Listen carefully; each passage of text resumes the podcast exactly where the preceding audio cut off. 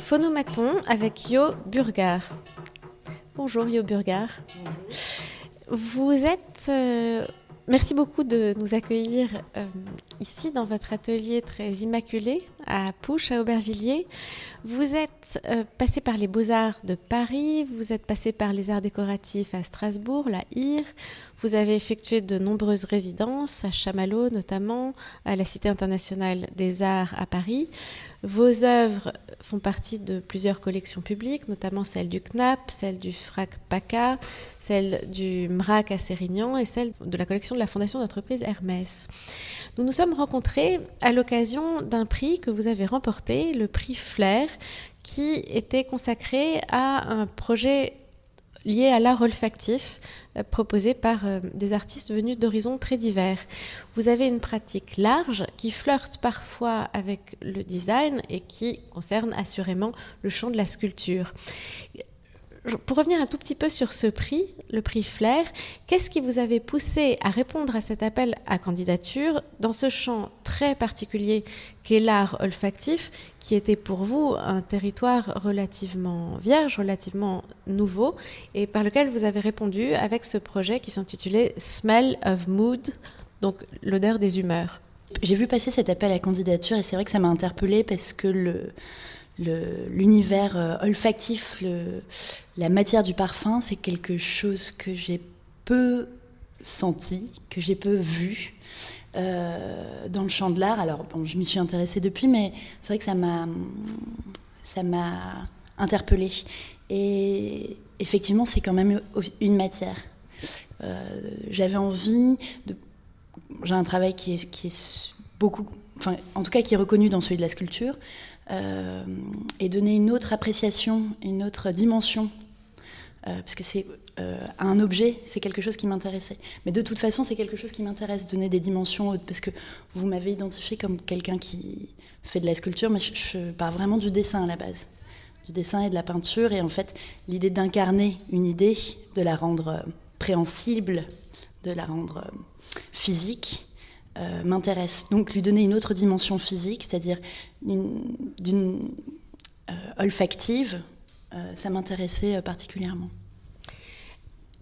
Passer comme ça d'un champ à un autre et explorer des territoires qui vous sont relativement étrangers, c'est quelque chose que vous aimez, qui fait partie de votre démarche naturelle?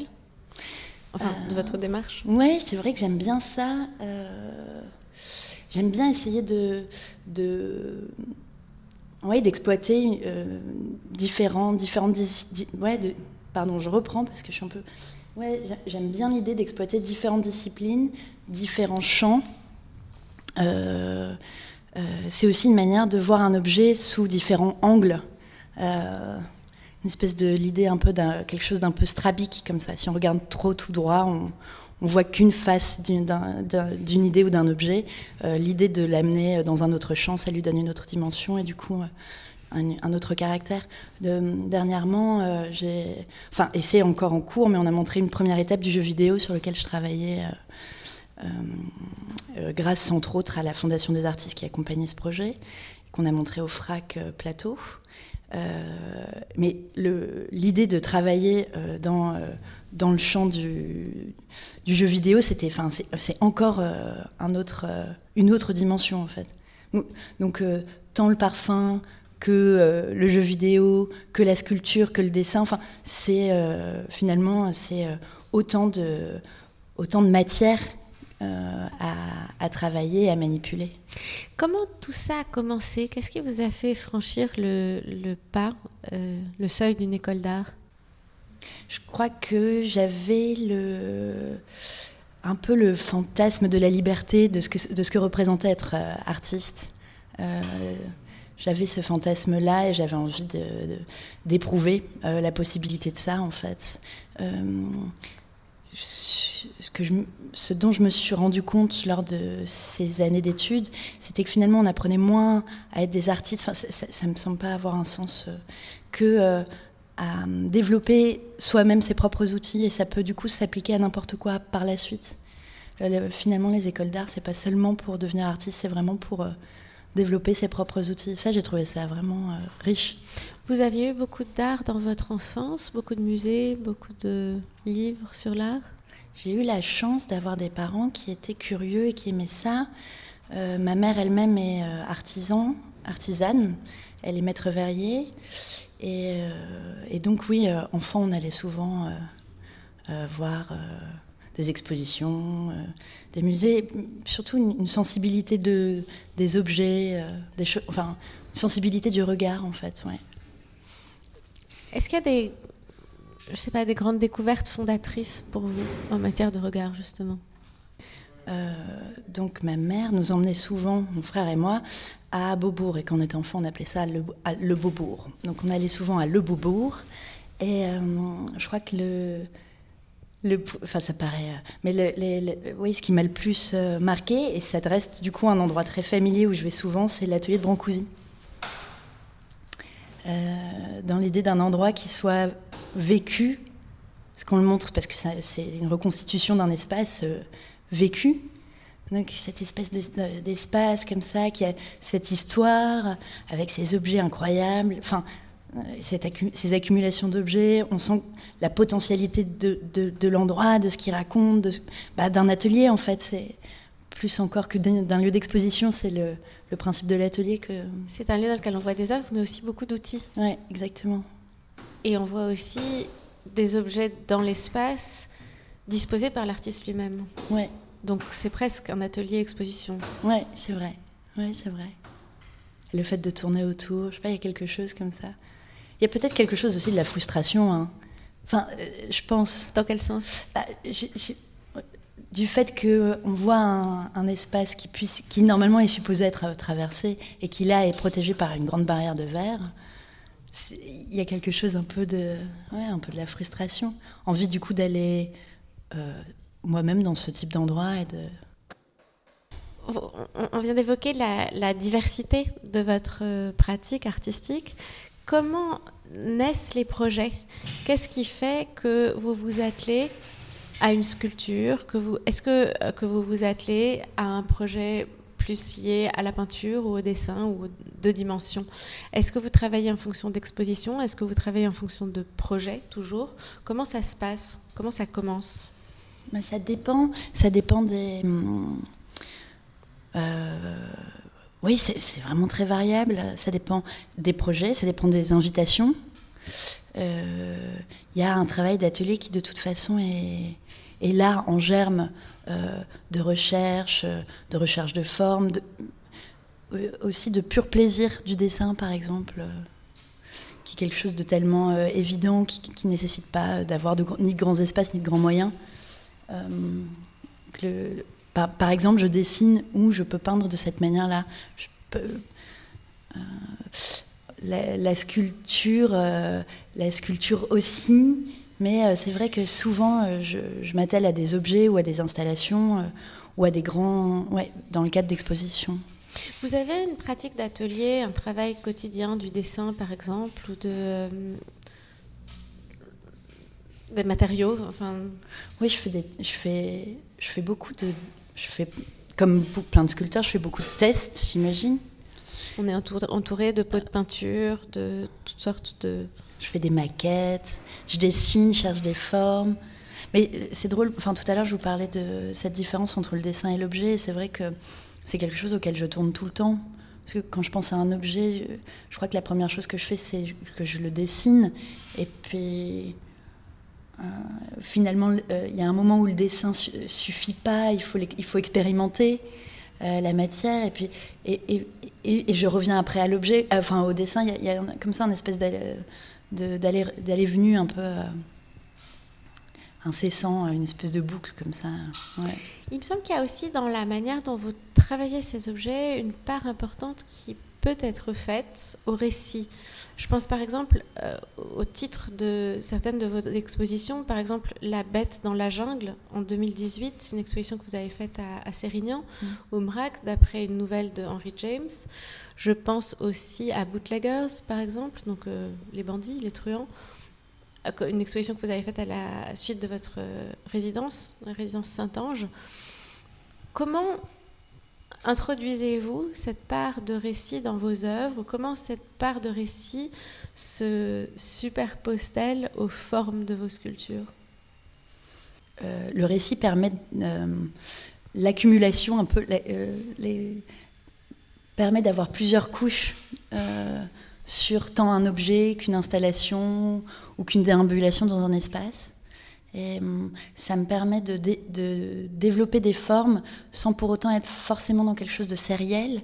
Mais euh, oui, c'est comme si une forme se racontait dans une autre, etc. Enfin, il y, a quelque chose dans, ce goût-là, je pense. Mais euh, puis, euh, la, Bête dans la jungle, c'est un, un de mes romans nouvelles préférés. J'adore Henry James. Euh, dans ce qui a comme ça un peu de suspendu. Qu'est-ce qui vous euh, intéresse oui, dans ce récit? C'est euh, l'attente, c'est le fantasme de que quelque chose arrivera. Le narrateur attend toute sa vie avec la conviction profonde que quelque chose d'extraordinaire va lui arriver. Il lui donne l'image d'une bête tapie dans la jungle. Et donc il attend le bon de cette bête pendant toute sa vie. à la fin de sa vie, on comprend que il n'a pas vu le bon de cette bête. Et je, euh, il y a quelque chose d'assez universel.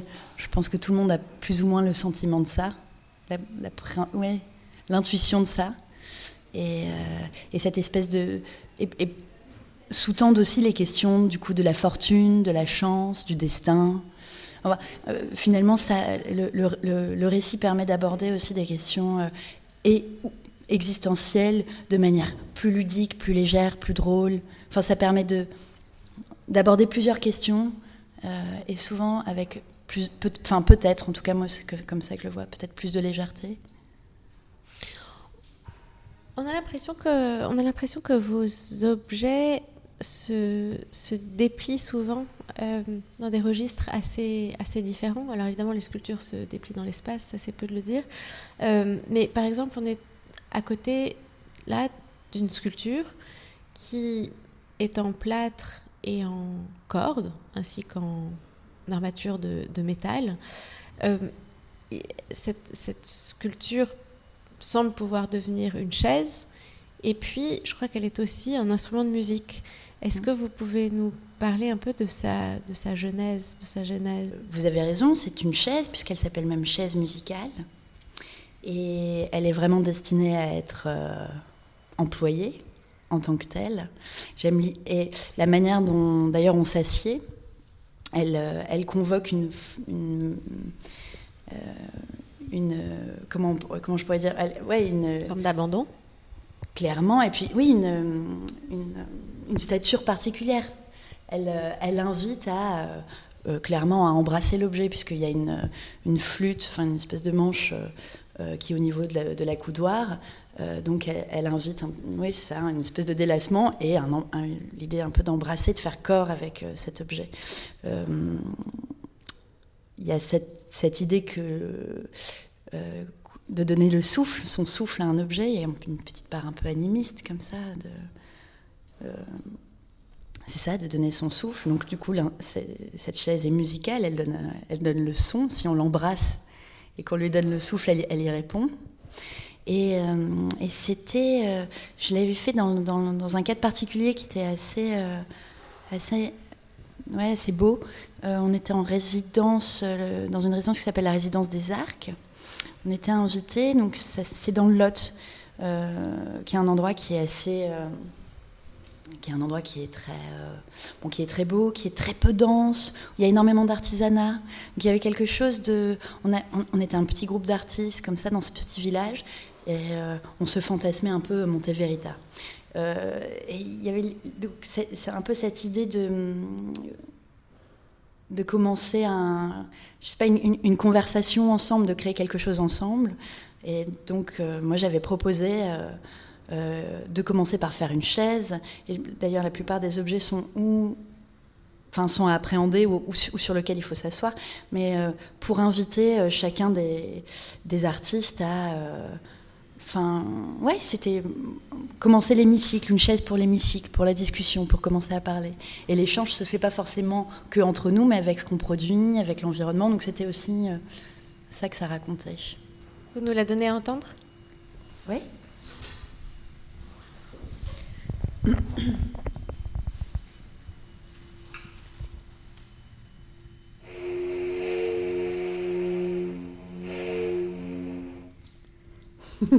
Merci, Auburga.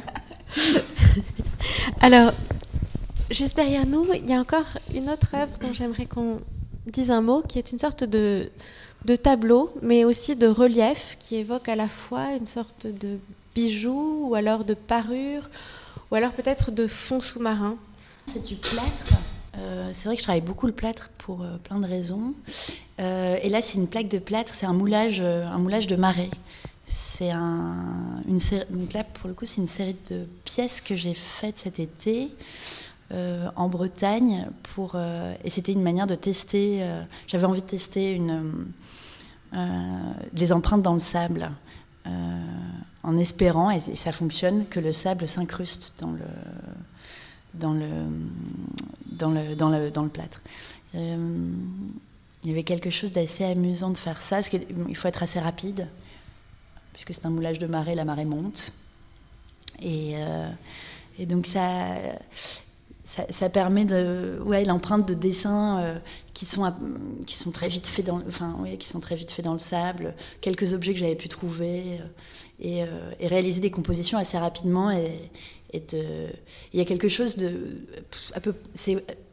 d'assez ludique.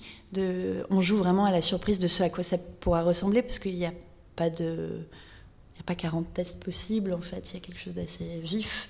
Et hum, il y a une vraie jubilation de sortir à chaque fois euh, des objets du sable comme ça. Quand vous faites des expérimentations de cet ordre, parce que c'est ça dont il s'agit, j'ai mhm. l'impression, est-ce que euh, vous, vous dites qu'il y a peu de tests possibles, vous tâtonnez beaucoup, euh, ou cette rapidité semble avoir euh, aussi sa part, au fond, dans, dans le caractère d'expérimentation que vous mettez en œuvre, la nécessité de la rapidité du geste Je crois que j'aime bien Bizarrement, je suis quelqu'un d'assez lente.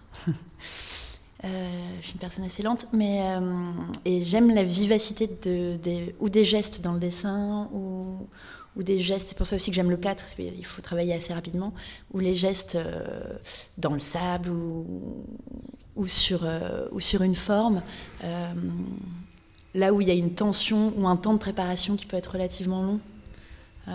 Peut-être c'est aussi quelque chose de nécessaire, une qualité nécessaire pour passer comme ça d'un médium à un autre euh, de façon aussi souple, de passer du plâtre au jeu vidéo, à la musique Ouais, peut-être. Au son Ouais, c'est vrai, peut-être, je sais pas. Je pense qu'il y a aussi quelque chose, enfin pour revenir, parce que je pense, ça m'intéresse cette question de la, de la rapidité du geste et euh, euh, je crois qu'il y a quelque chose aussi, c'est de, j'essaie de faire vite pour pas pour, euh, euh, pour garder le, euh, la vivacité du geste et comme un, peu la première intuition, et pas, c'était dans l'idée de pas de pas finir, de pas clore un, ni un geste ni un objet. Donc il y a comme un, premier jet. Parfois j'y reviens, mais il y a, parfois des grands, moments entre un, un, jet, un premier jet et un second jet. Euh, tout ça dans cette espèce de tension de pas trop terminer, dans l'idée de pas clore, de pas trop définir quelque chose, pour pas que ça soit fermé, mais que qu'on arrive encore à saisir l'intuition première, l'élan en fait premier. Est-ce que vous nous dites un mot de, de l'œuvre qui se trouve juste à côté, qui est encore complètement différente, qui est une sorte de, de petit relief mural, une taille tout à fait moindre, euh, et qui est orné d'une sorte de peinture abstraite avec des couleurs très vives. Enfin, abstraite ou pas d'ailleurs? C'est une pièce qui s'appelle Les Beaux Restes. Il y a vraiment l'idée du travail de l'atelier, du principe du recyclage de, ce qui est à l'atelier, de ce qui se passe à l'atelier justement. Et, euh, parce, et donc là, c'est un, un dessin, ce sont des croquis. En fait, je fais énormément de croquis. Je cherche euh, montrer ou la couleur d'un, ou la couleur que je vais appliquer sur un dessin, etc., sur euh, plein de feuilles de papier. Et, souvent, euh, j'aime ces, dessins pour ce qu'ils ont de, de vif, de spontané. Il y a souvent des belles surprises. Et bon, au bout d'un moment, toutes ces feuilles, tous ces croquis, il y en a pas mal que je, jette, parce qu'on a tous des ateliers très encombrés. Et quelques-uns, j'en garde quelques-uns parce que ouais, j'aime leur vivacité. Et donc, et l'idée, c'est de leur donner un autre statut. C'est plus un croquis, ça devient autre chose. Euh, là, il y a quelque chose du. Euh, il y a un, un, peu. Et puis, dans l'idée du croquis, il y a quelque chose de en germe. Qu'est-ce qui va se passer? Ça raconte quoi cette. Et, et, là, euh, le, dessin est en germe euh, d'un autre dessin, sauf que là, il s'incarne parce qu'il il est comme euh, inclus dans de, la, donc dans de la résine, avec, euh, avec un objet, une espèce de langue comme ça en plâtre, comme si finalement ce croquis, ce qui était en germe, était en train de devenir. Bah, s'incarne littéralement dans quelque chose qui est, qui est là, qui a une consistance. Le croquis, initialement, il est sur quel, sur quel support? C'est du papier. Euh, c'est du papier de. Qui est fixé sur le plâtre. Ouais, qui est, qui est inclus dans de la résine en fait pour, euh, pour lui donner une solidité et puis pour, euh, ouais, pour, le, pour le préserver. Et après, ouais, entouré de, de plâtre. Il y a encore une autre, il y a encore deux autres champs de votre recherche qu'on n'a pas encore évoqué, vous avez travaillé à Montpellier dans l'espace public avec une œuvre qui s'intitule Brèche. Est-ce que le fait d'être euh, dans les... Est-ce que vous pouvez nous dire un mot de cette œuvre et est-ce que le fait d'être dans l'espace public a changé euh, votre manière de, de, de, penser cette œuvre par rapport au reste de votre pratique je, je pense en ça rapprocher cette œuvre d'un autre projet que vous avez fait. Donc là, la Brèche, c'est 2021. D'un autre projet qui date de 2020, qui s'appelait Le Grand Zinc à Ugine, mhm. et qui était là plutôt de l'ordre de la performance presque. Au fond, ça aussi, c'est une part de votre travail. Et comment ça, comment ça s'inscrit dans votre recherche, la présence des visiteurs et la présence des corps dans l'espace public mhm. bah, Pour revenir, du coup, tout à l'heure, c'était... Euh, c'était une bonne idée de me demander euh, le premier objet, ou en tout cas les premières œuvres qui ont pu me, euh, m'interpeller. Je vous ai parlé de Brancusi, de cette, et pas des pièces forcément de Brancusi, mais de cette reconstitution d'atelier. Je crois que, donc, et j'y reviens, si cet endroit m'a plu, c'est parce que, et m'a même fasciné, c'est parce que, d'une certaine manière, il, suppose une invitation, il suppose le fait d'être d'être vécu. Et, et, c'est vrai que j'aime bien, c'est quelque chose que j'aime bien, c'est penser les. Certains des objets, je les pense pour qu'ils soient vécus. Il y a quelque chose de l'adresse qui m'intéresse aussi, c'est. Euh, selon, euh, selon les projets et du coup aussi selon les invitations, certaines des, certaines des expositions s'articulent vraiment autour de, de l'endroit qui m'invite et du coup de comme vous me parliez du Gine, en l'occurrence euh, de cette ville et de ses habitants. Le centre d'art était, très récent, il venait juste d'ouvrir. Les habitants du Gine, donc c'est une ville ouvrière qui est restée ouvrière, c'est assez rare de nos jours maintenant, industrielle et ouvrière, ont vu arriver ce centre d'art avec un peu de perplexité comme euh, ce que je comprends, comme beaucoup d'endroits, parce que les centres d'art euh, contemporains sont pas souvent très bien compris, ils peuvent paraître très hermétiques. Et donc l'idée première, c'était vraiment de m'adresser à ces personnes et de les inviter à venir dans cet endroit. Donc euh, avec cette idée du passif punk ginois on a, donc on a constitué. Euh, Qu'est-ce que c'est le passif punk chinois Ugine, comme beaucoup de villes industrielles des années 80, 90, même 70, a un passif punk tout à fait remarquable. enfin, et Ugine particulièrement, et a vu passer euh, quelques groupes assez extraordinaires qui passaient expressément dans cette ville, connaissant euh, le, un auditoire complètement fans quoi, de, genre musical. Et aussi, ils ont, ils, eu des groupes euh, euh, locaux euh, qui étaient assez distingués. Et donc moi, quand je suis arrivée, j'ai donc découvert ce passif-là. L'idée du bar aussi m'intéresse. dans ce qui propose l'idée de la rencontre, euh, de retrouver les gens, d'être ensemble, de discuter. Puisque ce grand zinc que vous avez proposé à Eugène était une sorte de bar. En fait. C'était un bar géant en fait. Et les sculptures, et ça aussi c'est quelque chose qui m'intéressait, c'est que les sculptures du coup ont, servi de comptoir. Euh, et, petit à petit sont devenus, euh, sont devenus des objets des objets à regarder en tant que en tant qu'objet mais c'était une manière aussi d'inviter très très précisément euh, euh, les Uginois, euh, leur faire un bar. Donc les, sculptures sont pour eux, ils peuvent s'y accouder. Et je leur, avais, aussi demandé de ramener des verres, de telle sorte que. Parce que j'avais fait les comptoirs, mais il me fallait des verres. Donc ils m'ont amené des vieux verres, des verres que, des pareillés, tout le monde a ce genre de choses. Et, et donc ça constituait comme ça une espèce d'installation sur des, sur des grandes sculptures bars il y avait des vers qui représentaient aussi, d'une certaine manière, un peu par euh, métonymie, qui représentaient les, habitants de la ville. Donc on, a, fait un concert, euh, on a réussi à faire un concert, c'était en plein Covid, c'était absurde, mais on a réussi euh, à faire un concert punk. il y a eu plusieurs événements, certains ont été évidemment annulés parce que cette période était compliquée, mais on a quand même réussi à faire vivre cet endroit et c'était l'idée, c'est-à-dire que les sculptures étaient un support à était un support à, vie, en fait, et à faire vivre un endroit et à inviter. Et Brèche, c'était une sculpture qu'on traversait? C'était une. Alors Brèche, vous, vous, le, vous, vous, vous, le mettez dans le champ de, de l'espace public, mais c'est un peu un entre-deux parce que c'était dans le SAS du MOCO, donc qui est ce, de l'hôtel des collections qui est à Montpellier. Euh, je ne sais pas dans quelle mesure c'est vraiment de l'espace public, parce qu'on est quand même dans un... On, a, on, est, on est en extérieur, c'est vrai que c'est quelque chose qui appelle à rentrer. Et ça, c'est quelque chose qui, moi, m'avait intéressé beaucoup euh, dans cette invitation, c'était euh, l'idée de... Euh, l'idée de l'entre-deux, l'idée de l'ouverture, du seuil peut-être aussi. du seuil. c'est d'ailleurs pour ça que, que la pièce s'appelle Brèche.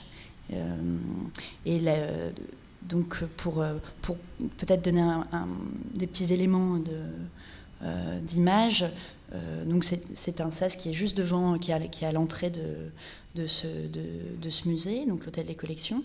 Et l'idée était de, faire comme une grande vitrophanie, une grande peinture sur le verre qui, qui évoquait euh, plusieurs ouvertures, donc plusieurs passages. Ça, c'est quelque chose aussi que j'aime bien, l'idée du passage, et qu'il n'y en ait pas qu'un, qu'il y en ait plusieurs. Peut-être un peu moins autoritaire, c'est plus une invitation, on peut peut-être jouer à ça.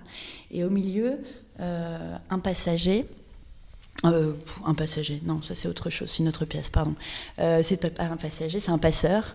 Un passeur, une espèce de grande forme comme ça, avec deux miroirs, dans lequel les dans lequel les visiteurs, ou justement pas, seulement les visiteurs, parce qu'on est dans le seuil, les passants, euh, peuvent se voir et du coup peuvent se projeter, peuvent se projeter de l'autre côté de ce seuil-là. Donc, euh, ouais. Peut-être pour finir, vous pourriez nous dire un mot de ce sur quoi vous travaillez actuellement, le projet que vous avez pour la Triennale de Dunkerque en 2023 Oui, et ça pourrait faire le lien avec... Euh, avec le, moulage de marée. Le moulage de marée, c'était justement des tests pour, euh, pour cette pièce. Euh, euh, du coup, Anna Collin et, Camille Richer, donc, commissaire de la Triennale de Dunkerque, m'ont invité à réaliser une œuvre dans l'espace public. les commanditaires étant des enfants, les enfants d'une maison, d'une maison d'enfants qui s'appelle la MECOP. Donc, ce sont des enfants qui ont, sont dans des situations toutes assez différentes, et euh, en tout cas, ils ont quelque chose de commun, c'est qu'ils sont tous en décrochage scolaire. Il y a des situations qui sont plus ou moins difficiles et douloureuses euh, aussi. Euh. mais voilà, donc ce sont mes commanditaires. et j'avais à cœur de, c'est pour ça, de, les faire intervenir, en tout cas de, prendre l'empreinte de leur jeu. Donc c'est pour ça que j'avais fait ces tests d'empreinte de, dans le sable. Boulogne-sur-Mer étant, euh, comme son nom l'indique, sur mer, euh, j'avais envie de, les faire jouer dans le sable et de, prendre les empreintes de leur jeu dans le sable et que ça constitue une partie de, la sculpture. C'est-à-dire qu'ils ne sont pas que commanditaires, mais ils, euh, marquent cet objet. ils marquent cet objet. Et l'objet, du coup, en tant que tel, est une aire une, aire de jeu. Une aire de jeu et les jeux. c'est vrai que je travaille souvent un peu comme une en poupée russe. Il y a plein de. Et les jeux, euh, les jeux sont des jeux euh, aimants, parce que le, la triennale a pour objet l'énergie cette année. Et, euh, et moi, j'avais envie de travailler sur sur le magnétisme. Il me semble que ça pourrait être l'énergie du futur, parce que ça ne pollue pas. C'est incroyablement puissant. Enfin, il y a plein de qualités assez extraordinaires. Et il y a quelque chose aussi que je crois que j'aimais bien, euh, avec, en ayant pour commanditaire des, des, enfants et adolescents euh, qui ont des, parfois des situations familiales très compliquées. Euh, jouer entre le nom aimant et l'adjectif aimant, ça m'intéressait aussi. Voilà. Merci beaucoup, Yo Burgar. Merci, merci à vous, Annelle. C'était Phonomaton avec Yo Burgar.